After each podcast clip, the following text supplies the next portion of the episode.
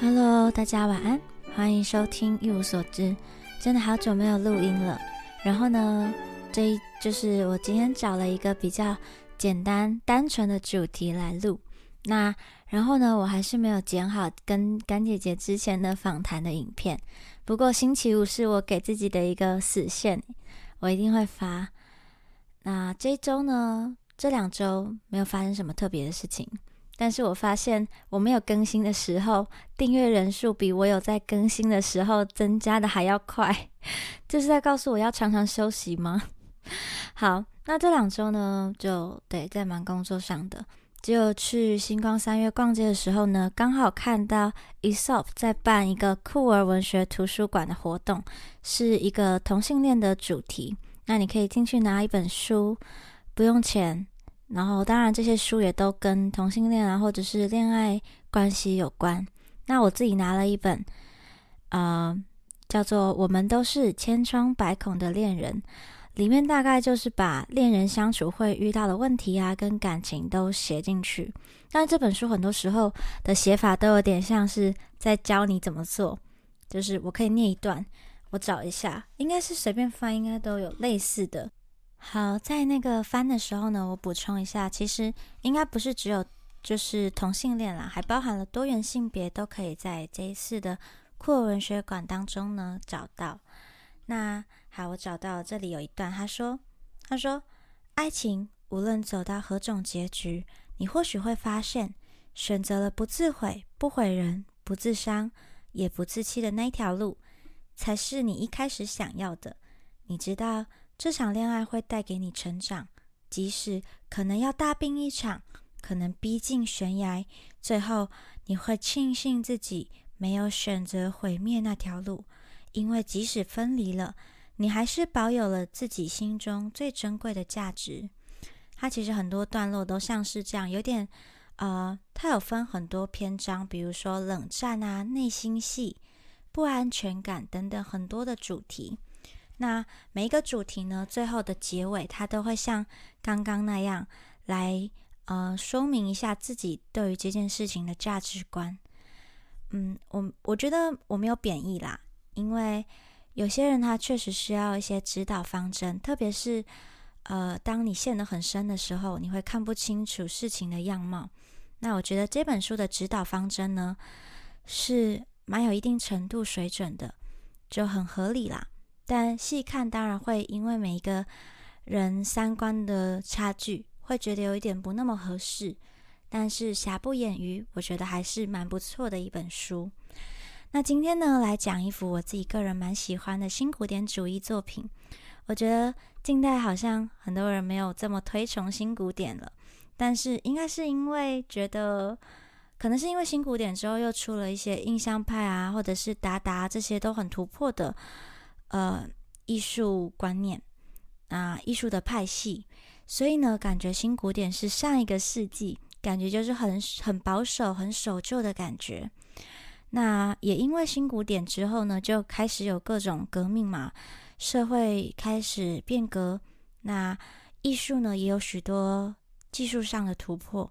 启蒙运动带动浪漫思潮，然后后面又有工业革命、法国大革命等等的。总之，我认为，呃，辛苦点应该可以作为一个区分时间段的转捩点。那它可能就会算在是上一个时间段的事情。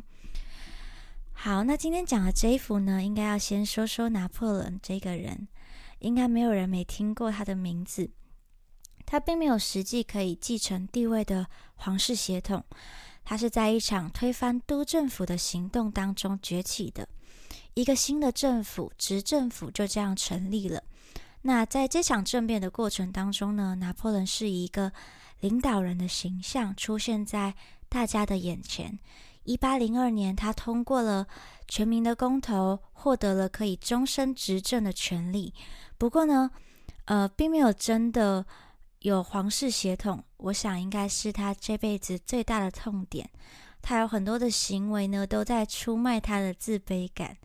他一生都在争取类似皇族的那种高贵，不论是大量定制画作来做自己的宣传，或者是喜欢古罗马艺术来建立他的皇家风范感，还有一度吹起的这个地震风格这个潮流，嗯，都是很强烈的地权象征。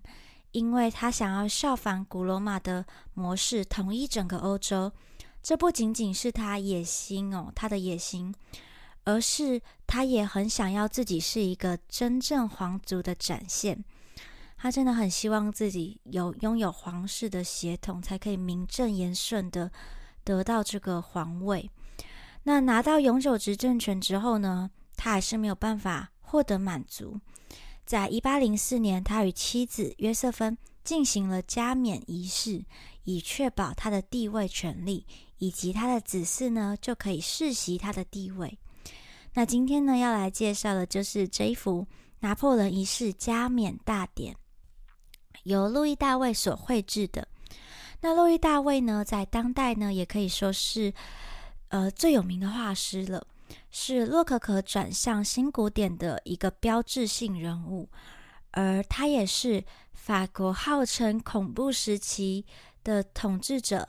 罗伯斯比尔的朋友，不过在督政府失势之后呢，他就转而投靠了拿破仑，也在这个之后呢，成为了御用画师，帮拿破仑制作一些嗯象征帝权的画作，来展现拿破仑的帝王风范。那大家最常看到的呢，应该是跨越阿尔卑斯山，圣伯纳爱到的拿破仑这幅画吧。就是拿破仑坐在马上，然后手高举，表情淡定威严，单手操控着马绳的那一幅画。那这幅画呢，原本其实是由西班牙国王卡洛斯四世定制的。他想要和其他伟大的领袖呢一起收在自己的画廊当中。那拿破仑得知之后呢，就非常的高兴，欣喜若狂，赶快呢找人来翻制了好几幅。路易大卫就是受到委托的人，我想大家也不要把路易大卫想成是那种见风转舵的墙头草。其实，就像在以前，共产党崛起是非常正常的事情。那时候的国民党真的都是一些军阀贪腐啊，不顾人民死活的，就是那个状态之下，那共产党崛起就当然承载了人民的期待跟希望。拿破仑刚崛起的时候也是一样的，人民希望可以改变。那而且呢，路易大卫自己有说过，艺术不是目的，艺术是手段。为了帮助某个政治理念获得胜利，所以他也尽他的所能投入在呃社会运动当中。那回到今天说的这个加冕典礼，这大概是嗯路易大卫为拿破仑画的所有画作当中。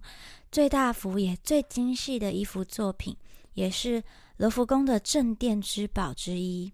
那他在拿破仑加冕后呢，顺理成章的成为了御用画师。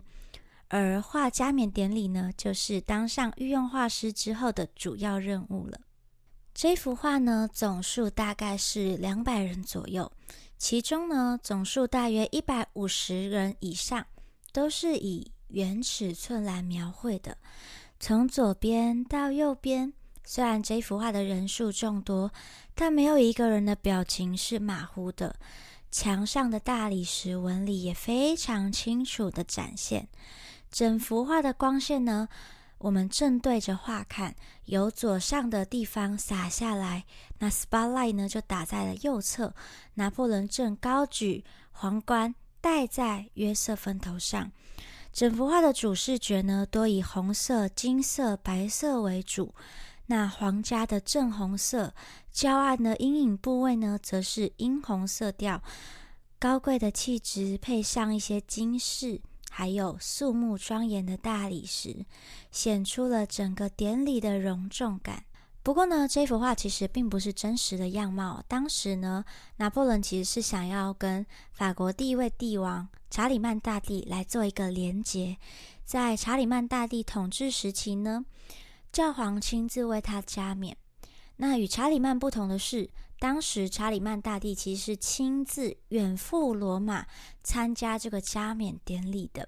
但是呢，拿破仑就把教皇请到了巴黎，而且拿破仑并没有等到教皇为自己加冕，拿破仑呢是自己从教皇手中把王冠戴到自己头上的。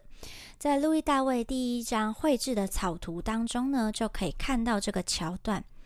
如果是看影片的人呢，也可以看到现在荧幕上就是草图的样貌。不过呢，这就后来被拿破仑要求更改。画中呢，由拿破仑为约瑟芬戴上皇冠，那教皇呢，就是坐在拿破仑后方椅子上的那一位，他就举起右手来表达祝福的意思。当然，这也是假的。而这里呢，可以看见哦，皇后约瑟芬呢就跪在地上，身披红色的天鹅绒披风，上面镶着许多金色的拿破仑相关的徽章。